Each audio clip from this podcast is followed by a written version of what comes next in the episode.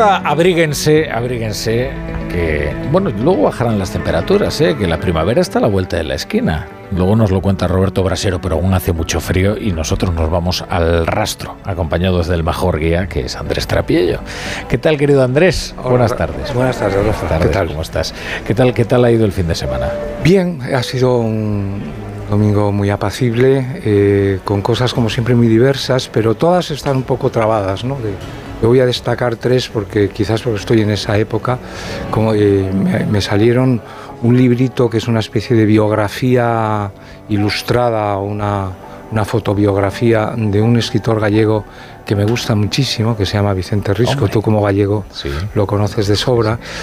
Todos estos nos cayeron en la selectividad que nosotros. Ah, claro, vosotros lo habéis estudiado. No, los escritores gallegos, desde mi punto de vista, en fin, sin, sin molestar a nadie, a mí me parece que son los grandes desconocidos de la literatura en España. ¿no? Es decir, no digo que sean superiores a los catalanes, desde luego a los escritores en, vasco, en euskera, yo creo que sí, sin ninguna duda, pero, pero lo que medimos en la literatura no es el catalán, el vasco, la lengua que sea, el asturiano, el bable, sino que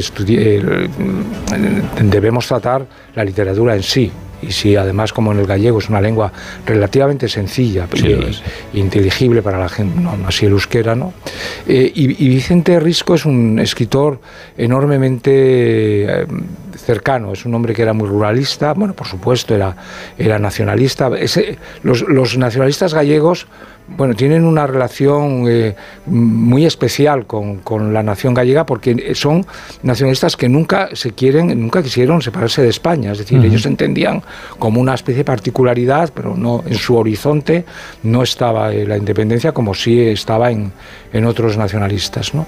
Y bueno, el Risco tiene Es más cultural que político, ¿eh? Sí, absolutamente. Luego estas cosas siempre terminan evolucionando hacia lo político, ¿eh? Pero el germen, desde luego, es cultural. Bueno, y de hecho, sí, pero ellos, digamos, se pasaron incluso a eh, eh, nacionalistas de izquierda como Castelao en algún momento, que son más fuertes, pero mm, nunca cuestionaron, digamos, su anclaje en el, en el, en el marco general o en, o en España. ¿no?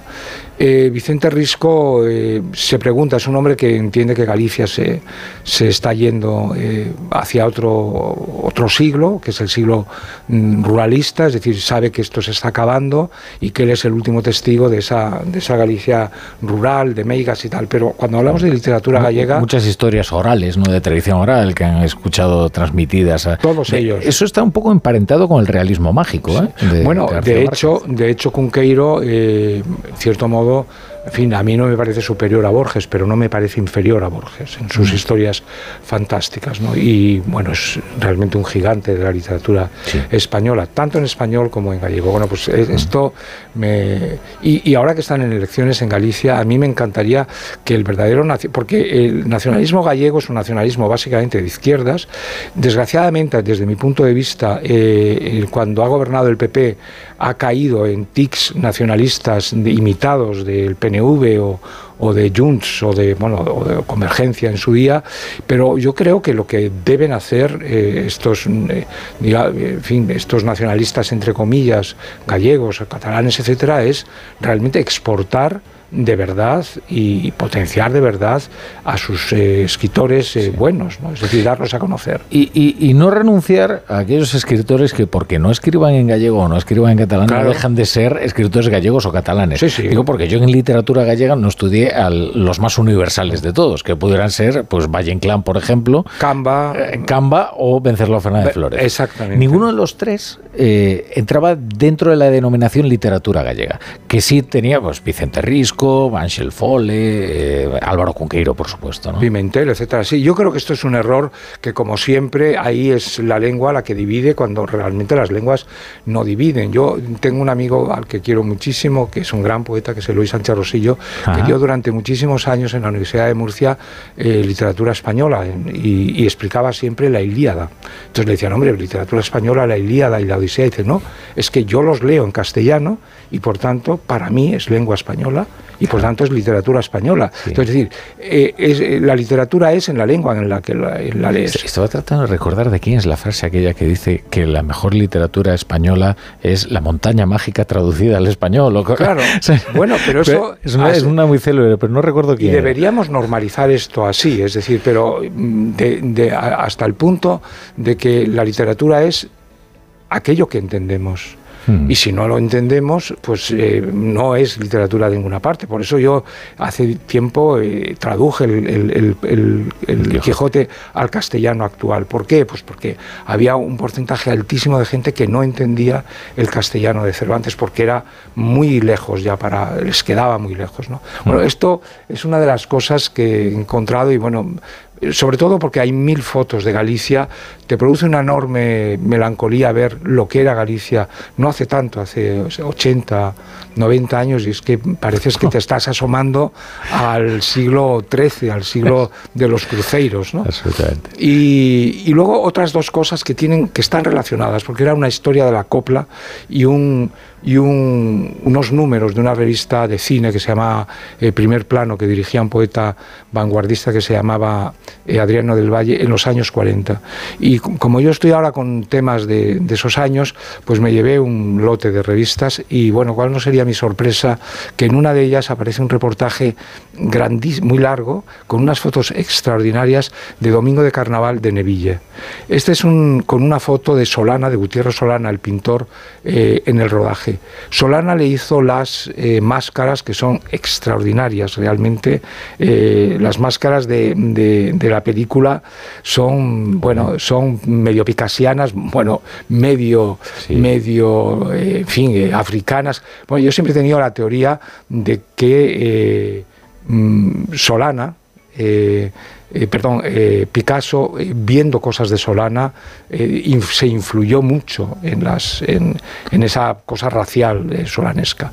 Bueno, esto, tanto la copla como el cine, fueron lo que salvó a España de la posguerra de la enorme depresión en la que vivían. Es decir, la radio y la copla, eh, digamos, levantaba a la gente y el cine era el único sitio donde los españoles volvieron a estar eh, durante dos horas eh, sin pelearse. Y se agarraron al cine de una manera desesperada. Todos conocían a todos los actores.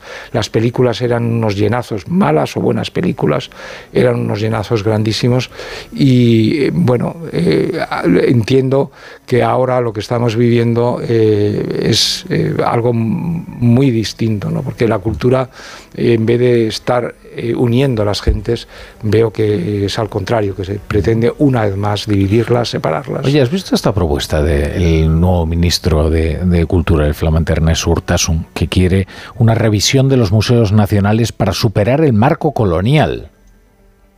Sí, yo entiendo, eh, bueno, entiendo, es muy difícil entender a este hombre, porque es toda una palabrería y una jerigonza eh, realmente vomitiva, o sea, porque, pero lo que suena, suena mal, o sea, porque tienes la sensación de lo que quieren es vaciar los museos nacionales como quieren vaciar de contenido España.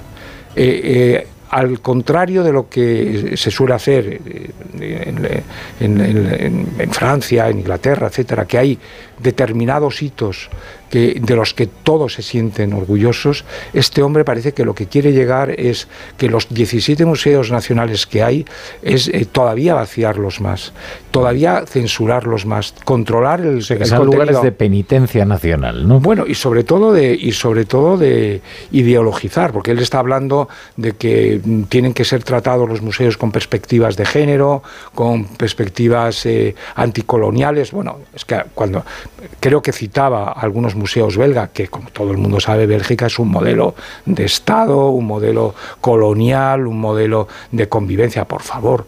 Estamos hablando que en España la última colonia, de verdad, no estoy hablando de las africanas, de Sidi Ifni, etcétera, digo colonias culturales con peso cultural, son de hace 200 años. Que el legado español que eh, en, estos, en estas repúblicas americanas fueron eh, de una naturaleza diferente a la que nosotros tenemos, a la que tienen los belgas con los congoleños, por ejemplo. ¿no? claro, sobre todo que la mejor forma de vaciar también de espectadores y de visitantes eh, las obras o los museos es eh, convertirlas en papilla ideológica. Claro, es decir, la, gente, se desintegra. Sí, pero sobre todo lo que, nunca, lo que no veremos es a, este ministro pedir en Cataluña, ¿verdad?, que los museos catalanes eh, de Barcelona se lleven a Lérida o se lleven a Tarragona. Eso seguro que no. Gracias, Trapillo. Gracias, Rafa.